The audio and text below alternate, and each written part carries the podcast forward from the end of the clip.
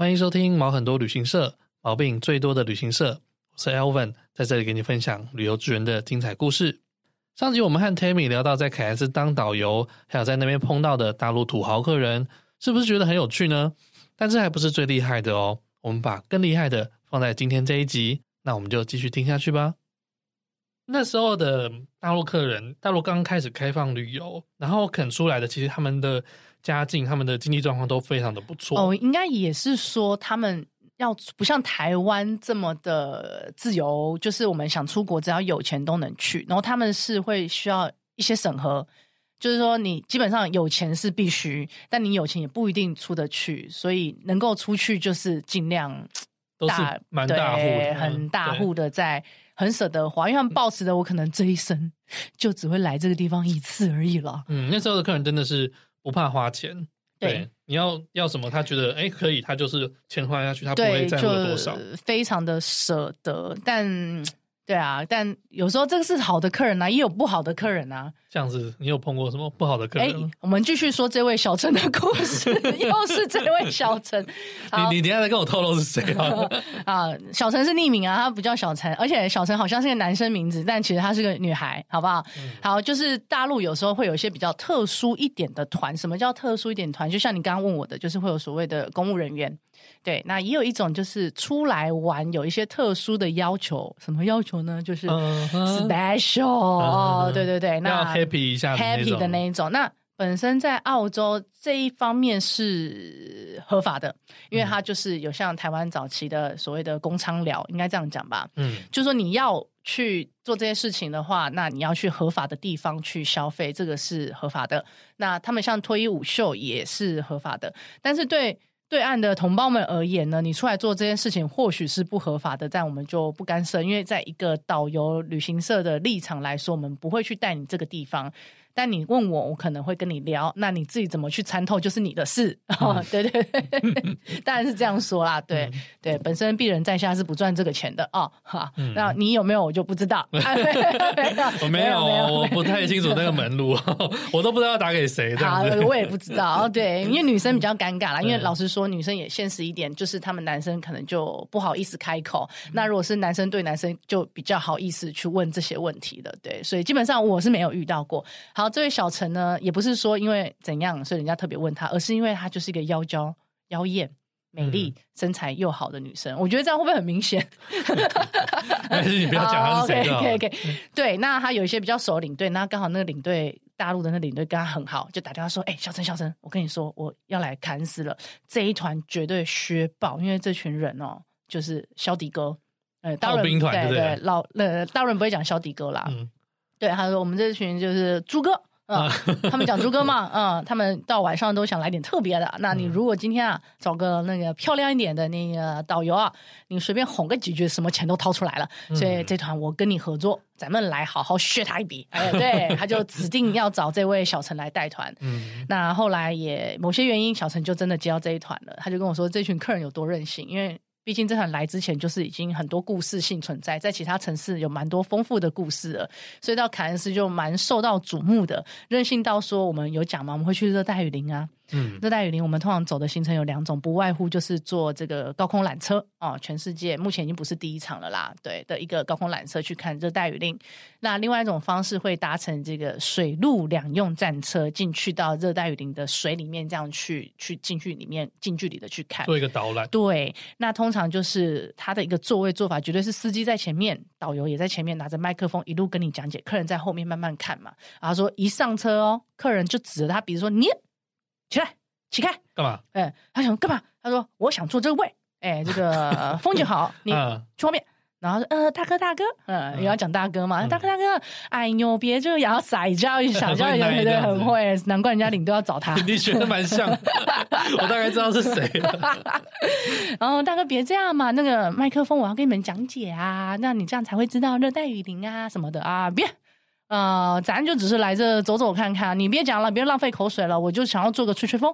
哎，他就被赶走了，嗯，他完全全程不需要讲解，就坐在那个车上半小时，然后客人就也在上面这样看一看，就结束这回合。嗯，然后那时候我听到觉得，干也太爽了吧，就不需要讲解，因为我觉得水陆两用战车对某些新的导游来讲是一个蛮难带的挑战，因为你要对热带雨林生态非常的了解，而且整整讲半个小时，真的是每一棵植物，每一个突然跳出来的动物，你都要能够为客人做解说。其实这是一个蛮难的。对，好，客人这样有点任性，然后也好像会对他有一点点的毛手毛脚。哎呦，这个小妹啊，那个妹子啊，你那个嗯，慢慢你懂啊，就是有点对小底哥，所以他就下定决心。小陈那一天就对自己说。我绝对要在这些人身上海削一笔。哎、欸，小泉你没在客气。我让你知道摸这一把是很贵的。对，哎、欸，免费的最贵。所以隔天一样，照惯例，凯恩斯的固定行程就是要出海了。那他就先跟客人说，像我们都很爱跟客人说，哎、欸，大堡礁难免会有点风浪，那怕晕船的话，有哪些注意事项，我们都会说。那如果你真的不行了，那要不要考虑坐直升机飞出去？就跟你客人一样嘛。就坐直升机会比较方便。你说不行的意思是？呃，不是那里，呃，不是，就是怕你有晕船的那种不行。Oh, OK，, okay, okay. 哦，对，就是不行的话，就是可以坐直升机。然后客人还说啊，我行的，男人最忌讳不行啊，我行啊。对，所以客人就很坚持，就说没关系，我们坐船去。殊不知，嗯。他就晕船了，嗯哼，所以他们一路摇摇晃晃，一路吐吐吐吐吐到外面去之后，就说小陈小陈，那个哦，那咱们有没有直升机啊？嗯、那个我回去的时候不想坐船了，你坐直升机了。嗯、这时候小陈就，哎，我机会到了，机会来了，嗯、来直升机多少钱呢？通常我们这种包机的直升机的算法，跟我们刚刚说的三九九又有一点不太一样。它是算一个人，比如说飞回来多少，平均算下去差不多也是快要三九九左右啦。单趟的话，我记得太久没卖，我们因为回来也一段时间了。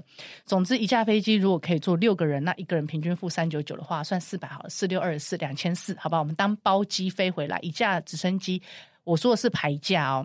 嗯，排价两千四可以卖给客人去卖六个位置，那导游抽成，领队抽成，所以表示说我实际上付给直升机公司的可能就不止，不用到两千块这么多。嗯，可能一架直升机我可以赚个五六百块。好了，我们来玩数学了。你知道这位小陈小姐为了想要海削这个客人，她卖多少钱？请猜猜。哇，所以是两千块开始喊就对了。我跟你讲，她真的超猛，因为。他心脏很大，可能因为我们不能让大家觉得好像出国就要被海削。然后澳洲是一个很诚实的国家啦，所以它其实多少定价，它的那个牌价、售价多少钱，其实在网站上啊，或者是在架上，它都写得非常非常清楚。那我觉得那位陈小姐就是 仗着客人可能就是。对，比较不会上网了，比较不会上网。对，嗯、因为海海外已经没讯号了，嗯、又加上可能他们晕了，没办法去查这些东西。再加上我必须说啦，可能他真的是被吃豆腐吃到整个 kimoji 几架被送了，所以他才会做这件事情。不代表他是这么黑心的导游，嗯、他纯粹真的是想要就是一个复仇的概念，复仇的概念，好不好？我先跟各位强调，他真的是 是有因果关系的，对，有因果关系的，他不代表对，不代表本台立场，对。对。所以他就喊价，那那时候我心里就，因为他在跟我聊这件事情的时候，我心里想说，干，有我的这个胆子，我了不起，觉得这客人太太讨厌了，我了不起喊个四五千，我就觉得赚个两倍已经很黑心了，这样还不够吗？哦，错，他不是，你猜？那他四五千还不够，对，所以他喊三倍七千吗？跟他说。过年期间大吉大利，卖他八千八，还给他一个八八八八，哎，客人买单呢，我傻眼呢。你算一下八万八，呃，八千八，我说你八千整数来算好了，换算台币，以现在的汇率，我就以现在二十块汇率好了，八千算二十多少钱？十六万去了。对，他卖十六万给客人呢，我的妈！我靠，这样飞回来，你说多少？要飞多久？十六万我都可以飞到美国去了。呃，他只是飞回来大概几分钟，四十分钟吧。没有那么久，没有那么久，二十分钟到三十分钟的一个距离耶。他卖八千八澳币，超扯！客人买单呢。我这故事告诉我们，嗯，真的是当客人在一个极度可能在弥留状态。哎、欸，这我这故事我没有听过，好屌、哦！没听过的，刚刚我觉得我会被灭口啊，因为我觉得希望当事人不要听到，因为就是把人家这底给泄出来。但再次强调，这是有因果的，不是代表说一定导游领队都这么黑心去削客人，那纯粹是因为那个客人真的是。太夸张了！对，我猜他当时应该也是随便开，没想到客人真的会买单。我觉得他的他当时的心态其实纯粹是一个拎走嘛，你被好利透到洗，我就故意开一个天价，然后就是你不会接受的天价，然后让你再一路吐回去。他的心态其实是这个样子，殊不知客人接受了，所以那时候他说他以把客人送到直升机下飞机的时候，他第一件事做什么？你知道吗？就搀扶他。不不不不不是搀扶他，没那么好心。他马上一人一百块小费开始塞。为什么要堵住这些人的嘴啊？因为太黑了，真的很黑，是黑心钱，超黑的。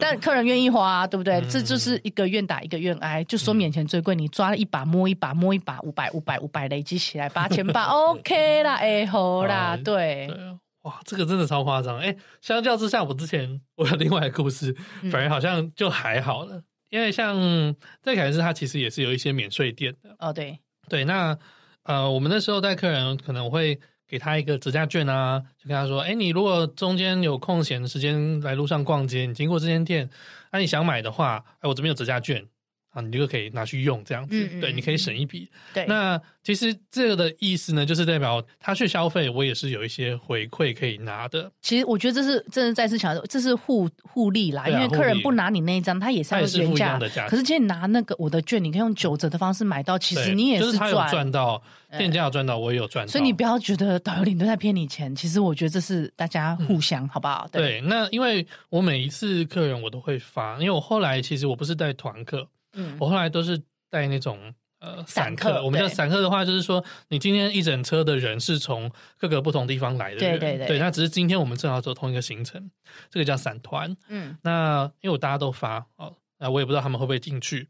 隔了大概半个多月之后，有一天那个免税店就叫你去领钱了，他就跟我说：“哎，Alvin 啊，那个你上个月是我们店里面销售的第一名。”哎，然后说啊。我从来没有带客人进去过啊，我哪来的第一名这样子？多少钱？他说：“哦，你那个客人，呃，那时候有两个两、嗯、个那个太太买了钻石，没有没有，他们买了三只手表，然后花了澳币两万多块，对，澳币两万多块就是换台币大概六，哎，你可以抽两千多，至少两千。没有没有没有，他那时候给我百分之五。”嗯、所以我也拿了一千块澳币这样子，我觉得哇，真的是一个意外之财。因为有时候客人在买，我们并不知道，所以哎，这故事也是告诉我们，你有时候觉得我不要给导游领队赚，我偷偷买，哎，殊不知那些购买买更贵，你买更贵，我不要去导游讲的店，你买更贵，而且我还赚得到。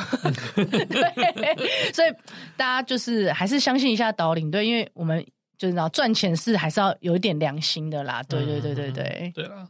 那你刚去的时候有被欺负的事情吗？我觉得多少都会有啊。你身为一个背包客，不管去到哪一个地方，都会遇到一些比较不善良的人。嗯，对，难免那难免都会遇到。你们遇到，真的是运气非常非常的好啦。对，我那我讲一个被欺负的故事好了。好，可是其实被欺负的人不是我，对，嗯、因为对是别人，是当初欺负过我的导游。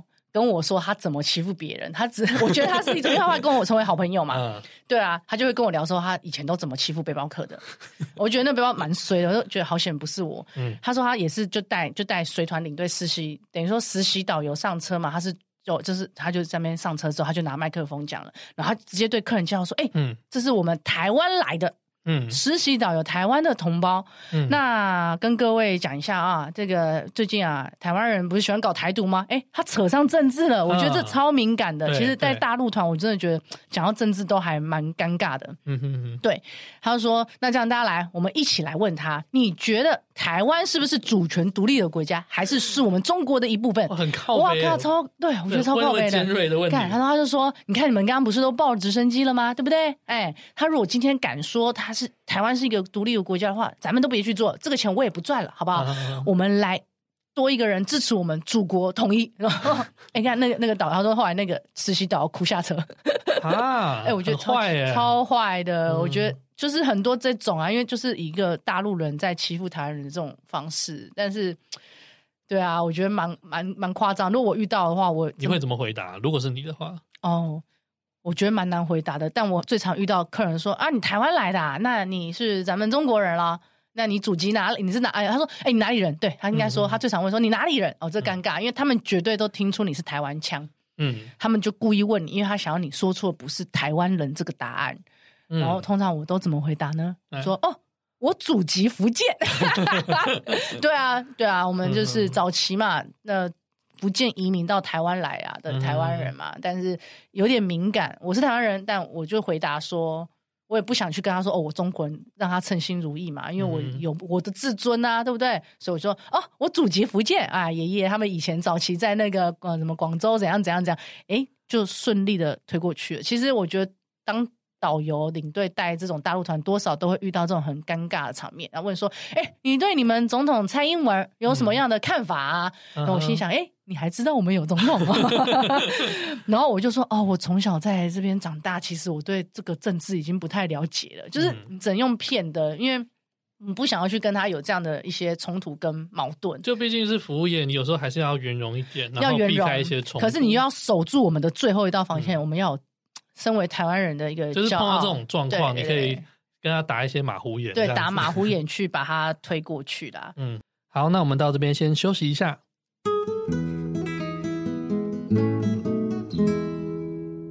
Hello，我是 Elvin。这礼拜没有要推荐什么活动哦，不过因为快要新年了，所以先在这边跟大家说声恭喜发财，新年快乐哦。那也跟大家讲一下，我们节目是有脸书粉丝团还有 IG 的哦，那上面有很多有趣的讯息，赶快加入才不会错过了。喜欢我们的频道也别忘记订阅、留言和五星评分，还有分享给你身边喜欢旅游的朋友吧。那我们节目就开始喽。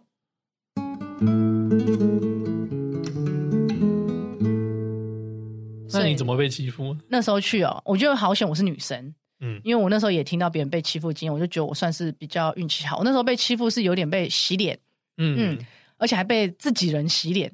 嗯哼，怎么样？怎么说？他会带你，他带着你，因为那时候你是算实习导游嘛，他带着你，然后他就开始到处跟人家介绍你，他就说：“哎，这个啊，台湾来的同胞哦，嗯，Working Holiday 哦，他要故意这样讲，因为他就因为那边老实说会有点歧视 Working Holiday。”因为他觉得 working holiday 都是来赚快钱的，嗯，就是我把这波钱赚走，我就散了啊，没有办法去回馈到这个城镇。然后再来就是，老实说，团量都这么多，一个萝卜一个坑，你导游这么多，每个人平均去分摊，你每多一个导游等于多一个人去分他的团，对，对啊，这个其实。放到台湾也是一样的道理，嗯、对，所以那时候他就说这个 working holiday 啊、哦，来抢咱们钱的啊，那讲那么明白、啊，对，他直接在我面前讲啊，那好好照顾他一下啊，嗯，然后他就把你甩开了。所以你说你能够学到什么吗？因为你跟着他，他就是要去教你东西，但他也没有要教你的意思。然后他甚至啊、哦，因为对导游而言，最重要要学的除了是怎么带客人，还有一个东西最重要就是话术，就是。卖东西的话术，介绍活动、介绍景点的话术，嗯、这个导游带的人，他为了不要让你学，他可以一路上就跟客人聊天，什么都不介绍。欸、你今天讲那么明白，我是真的觉得。好的，因为我觉得这样讲也蛮明显 是谁啊？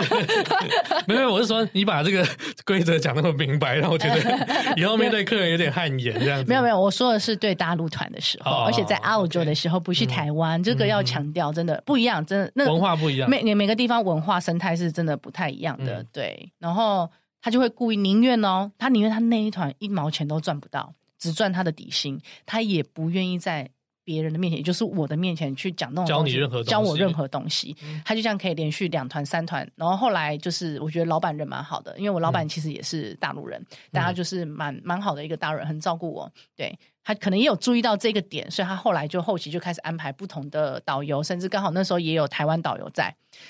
只是台湾导游可能比较忙，或是什么之类的，或者出去玩了。因为台湾人真的毕竟是 working holiday，玩心比赚钱心还要重的那一种。嗯，其实大部分是抱的一个。对对对，说实话，他们说的也是真的。对，我一开始就是抱着赚不赚钱没关系，我去试试看这样子。对对对，他们说有一半也是真的啦。对，嗯，也不能怪人家这样觉得我们。那就是有换不同人来带我，然后久而久之之后啊，还是还是有好人的存在的啦。那我也要拜再澄清一下，当初那个可能在弄我的那个人，到后期可能也发现我也是蛮好相处的。自己说，嗯、他后面也对我改观，然后态度也很好，我们也成为好的朋友。但是我就是一直会记得这件事情，就是真的是。我觉得去到哪都还是会遇到被欺负，但是你不要觉得啊，我被欺负了，然后就放弃了，嗯、或是哦，我被欺负了，那我要跟你成为敌人。我觉得真的是在国外的这几年下来生活，让我会充分觉得，就是少一个敌人就是多一个朋友。然后你就是哪怕别人对你不好，我觉得你也不用用同样的态度对回去啦。对，我觉得在那边有学到一个蛮蛮好的点，就是你要赢得别人的尊重，对，那你要想办法去得到它，就是 you need to earn it，对对。你你的尊重是要靠你自己去做到，让别人去去去对你对 respect，对你不能去抱怨说为什么别人要这样对你，因为我觉得就像我刚刚说的，人家说一半或许也是对的，毕竟这从以前下来的一个经验，不代表每个人都一样，但是你必须要去承受这些过去的这些人累积下来的一些罪恶，不是那些业障 没有啦，对，所以我觉得你既然有机会。到你身上，那你能够改变就改变啊，因为让那些人改变对台湾背包客的印象啊，然后让后面来的背包客可以更好过一点，我觉得这也是一个功德一件。所以我觉得出去外面就是遇到什么就去解决它嘛，不要放弃，也不要抱怨啦。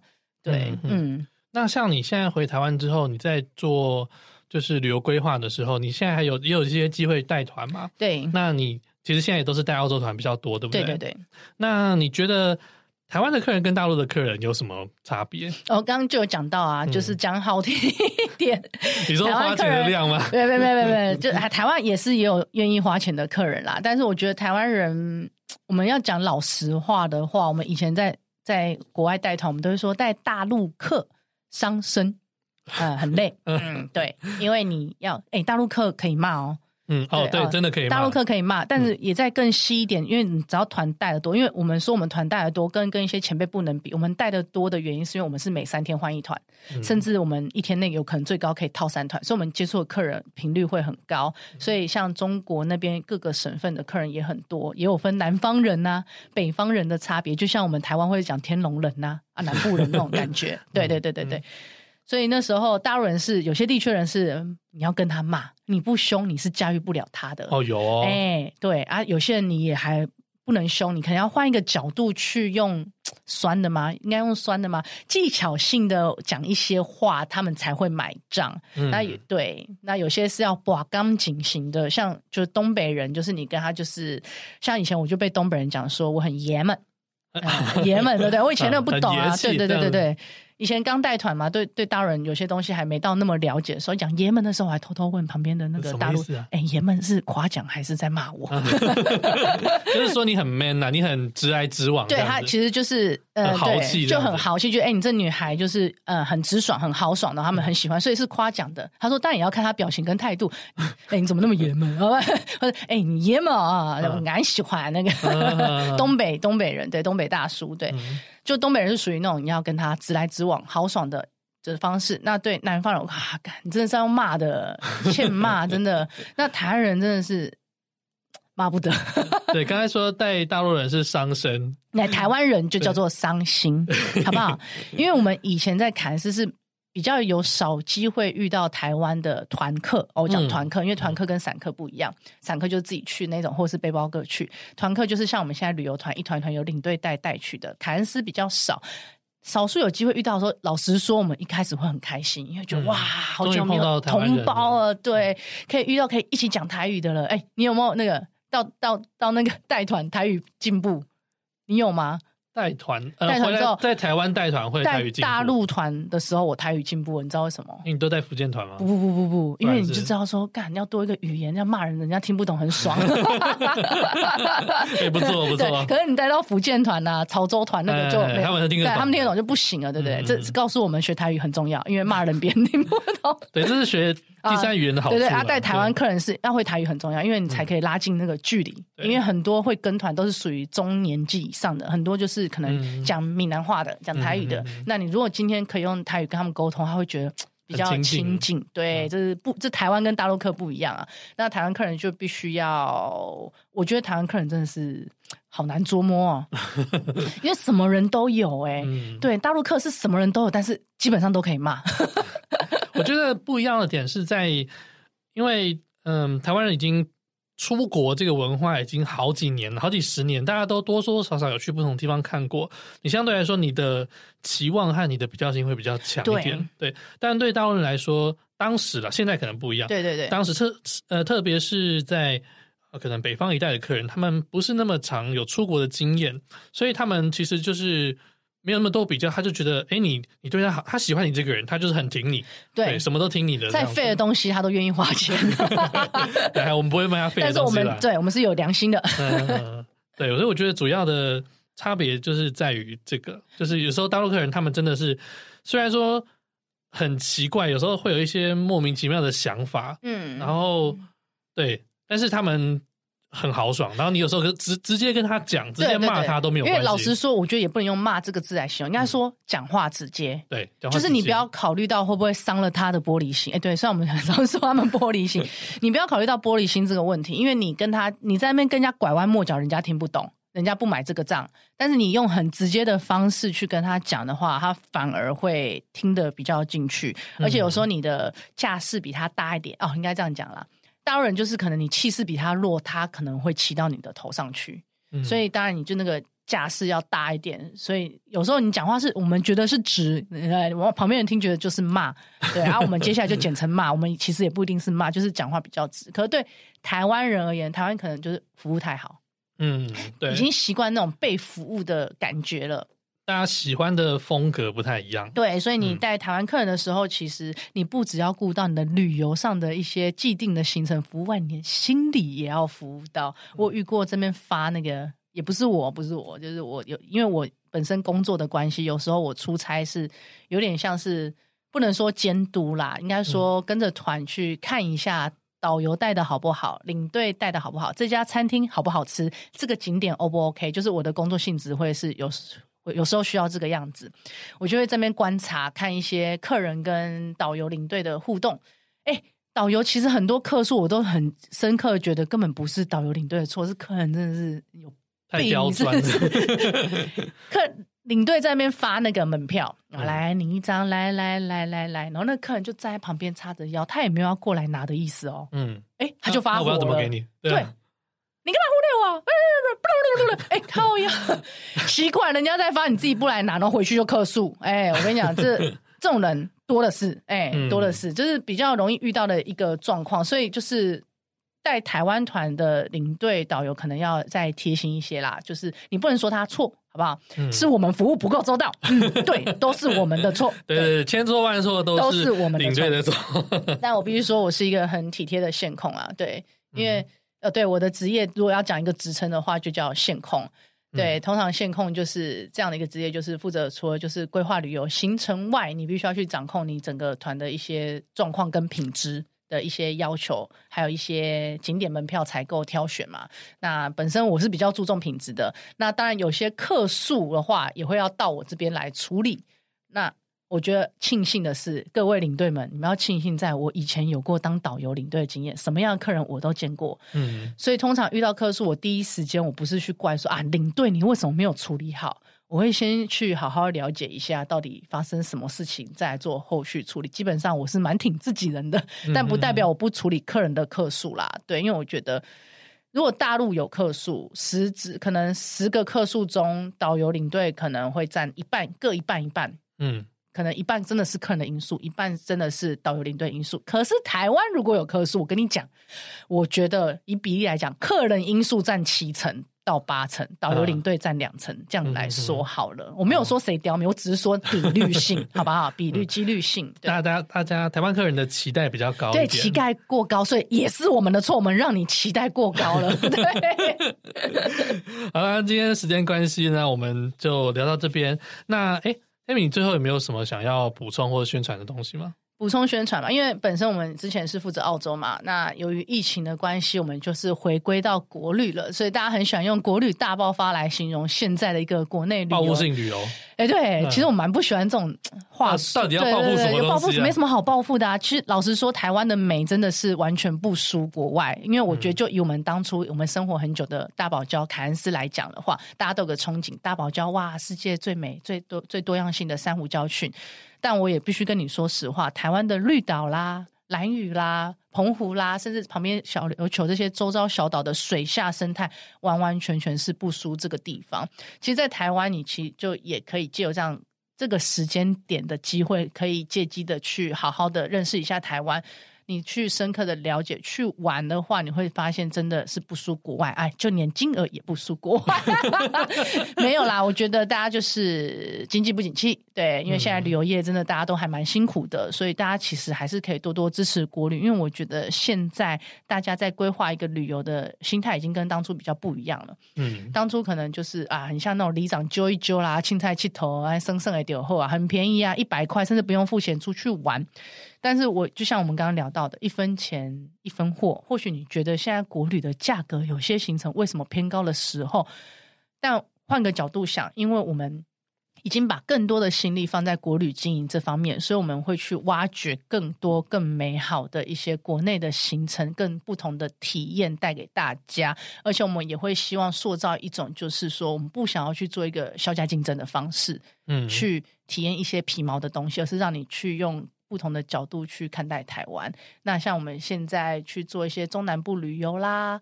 开发一些新的旅游景点，然后带大家出去玩。那有的人会觉得说啊，我国旅自己出去玩就好，干嘛要跟团？嗯，对，对啊。哎，其实我们也是这个心态，但是啦，对，也是因为工作关系，所以我也是跟了一些团，然后去看一些导领队带着去中南部玩的时候，发现其实跟团这种东西还是有它的市场性，因为有些长辈们、小孩。嗯对，可以出去玩的时候，自己出去不懂得规划，就像我现在那种台南行程，我就觉得啊啊，台南不就吃吃喝喝，干嘛跟团？一直到我这一次啊，最近跟的团出去，我才知道说，哦，其实台南有很多很深度的所谓的老街的一些历史故事存在。那借由当地一些专家、职人啊，去跟你做解说的话，你真的是可以看到另外一种不一样的。地方等于说，同样的地方你去过，你可以再去一次，借由不同的角度再好好的看一看。所以我觉得接下来过年也出不去了，哎，跨年也出不去了。嗯，其实大家可以就是，我觉得本来你这笔钱之前是花在国外的，你可以考虑花在台湾上。虽然你会觉得啊，我当初这笔钱出国也可以，干嘛花在台湾？但我觉得。我相信你可以借由这机会好好体验不一样的台湾，我觉得还是有它的一个价值存在，蛮值得的啦。就多多支持国旅，多多支持旅游业了哈。好，那最后呢，我也有一个要推荐的东西哦。如果你喜欢今天的内容，就是讲跟澳洲有关的这个内容的话，我要推荐一下我以前做过的一个频道，叫做豆子雷瓦靠，这也是一个 podcast 的频道。这个是专门做给在澳洲打工度假的人听的哦。那会做这个节目呢，是因为。我在前年带团的时候，有一天就是突然觉得视线怪怪的，那后来回到台湾检查之后，发现是视网膜剥离，然后就要马上紧急开刀住院这样子。那后来我就休养了在四个多月，那那时候工作停摆嘛，然后而且一开始恢复的状况也不是很顺利，所以那时候人很低潮。后来受到很多人的帮助还有鼓励，才回归到一个正常的生活。那某一天晚上呢，我突然就有一股使命感，觉得诶，这段期间受到那么多人的帮助，那我应该我也应该要做一些什么来回馈这个社会。所以我就想说，我把以前在澳洲生活的经验呢，录制成一系列的 podcast，希望能够帮助在可能现在当下觉得很彷徨无助的一些新背包客这样子。所以说，如果你正在澳洲打工度假，或者是你身边有在澳洲的朋友，你也可以推荐给他们听。那虽然我现在听觉得很尴尬，就是因为那是我第一次录节目，然后而且几乎都是只有我一个人在讲话，但我相信多少是有一些帮助啦。那如果你想要知道我以前讲话有多挫，你也可以去听听看啊。好，那我们自己的节目就到这边啦。那谢谢 Tammy，那我们就下次见喽，拜拜。